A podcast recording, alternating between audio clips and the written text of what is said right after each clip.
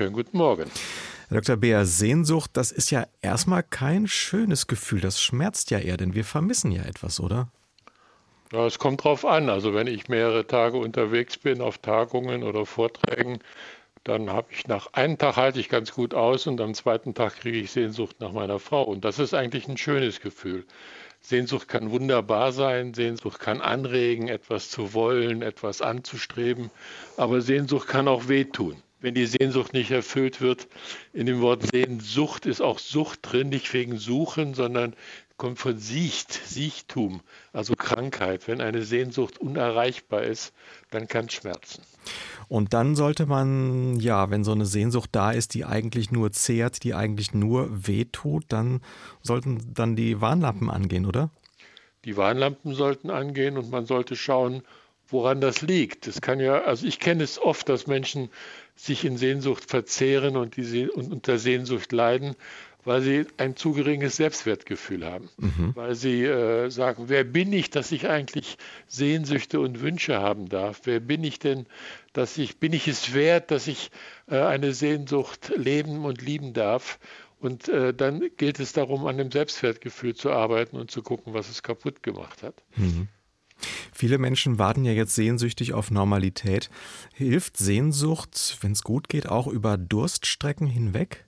Ja, das kann man ganz sicher sagen. Ich meine, die Gefahr ist, dass, dass viele Menschen jetzt glauben es und sich danach sehnen, es soll so wieder werden wie vorher. Mhm. Und das wird es nicht. Wir haben jetzt anderthalb Jahre Erfahrung mit der Pandemie.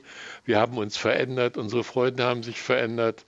Wenn ich einen Film gucke und ich sehe, da umarmen sich Leute, dann zucke ich richtig zusammen und denke, Achtung, Abstand halten. Also das ist, es, es hat sich viel geändert und man muss quasi neu anfangen.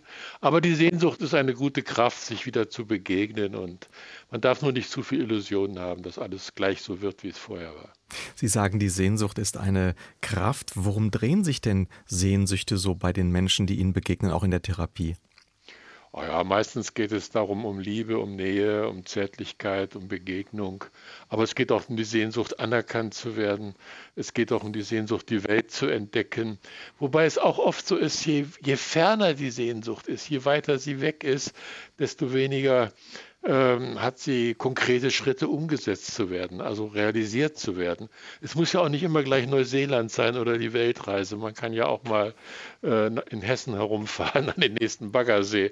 Also es geht immer darum, konkrete Schritte zu machen. Manche Leute stellen sich auch eine Falle. Ich brauche einen, den idealen Partner. Es muss toll aussehen, klug sein, liebevoll sein oder Partnerin. Ja, und dann, dann trauen sich aber nicht der netten Nachbarin mal eine Einladung zum Espresso zu geben. Und ich denke immer, die große Liebe fängt an mit einer Einladung ins Kino oder zum Kaffee trinken. Man muss auch kleine Schritte haben. Die große Sehnsucht in kleine Schritte, in kleine Wünsche aufzuteilen, um dann äh, auch, damit sie realisierbar wird. Sonst bleibt es oft so hängen in der Luft und mhm. bleibt halt Leid. Herr Dr. Bär, Sie arbeiten ähm, als Therapeut. Ähm, welchen Stellenwert hat denn da die Sehnsucht? Wie arbeiten Sie mit der Sehnsucht? Ja, ich frage erstmal danach oder ich bitte auch Menschen darum, mal ihre Sehnsüchte zu malen auf Postkarten, auf Papier oder ich, wenn jemand, äh, einen, einen Klienten habe ich mal gefragt, äh, ja, woran, wonach sehen Sie sich? Und da sagt er, keine Ahnung, keine Ahnung, ich habe keine Sehnsüchte mehr, das ist alles vorbei, ich bin schon 40, die Zeiten sind vorbei und so, ne? Habe ich gesagt, glaube ich Ihnen nicht. Und dann habe ich ihn gebeten, mal ans Klavier zu gehen und zu sagen, mal also einen Ton für eine Sehnsucht zu spielen.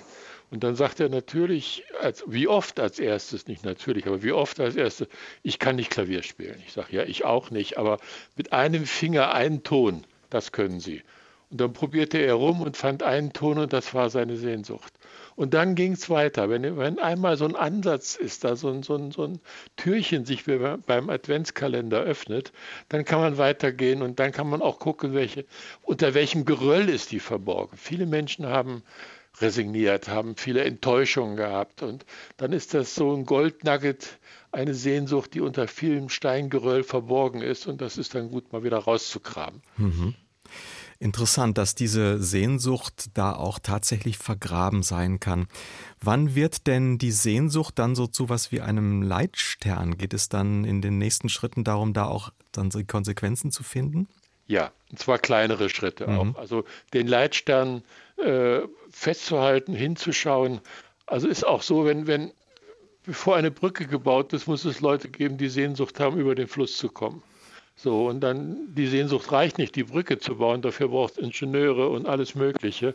Aber der Impuls, etwas zu erreichen, irgendwo hinzukommen, der ist oft, der, der, der kristallisiert sich oft in der Sehnsucht. So, und dann gilt es, konkrete kleine Schritte zu machen. Was, was kann ich wagen? Ja, eine Klientin wollte mal, hatte große Sehnsucht nach einem Partner, aber sie hat mich nicht angeschaut, sie hat andere Menschen nicht angeschaut.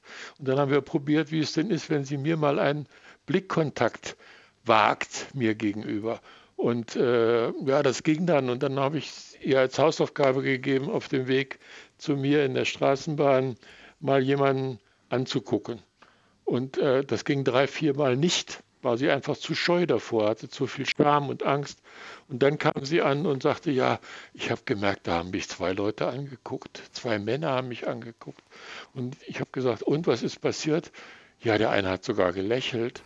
Also so kleine Schritte, um, um, um weiterzukommen. Und dann kann man auch irgendwann den Stern hm. erreichen.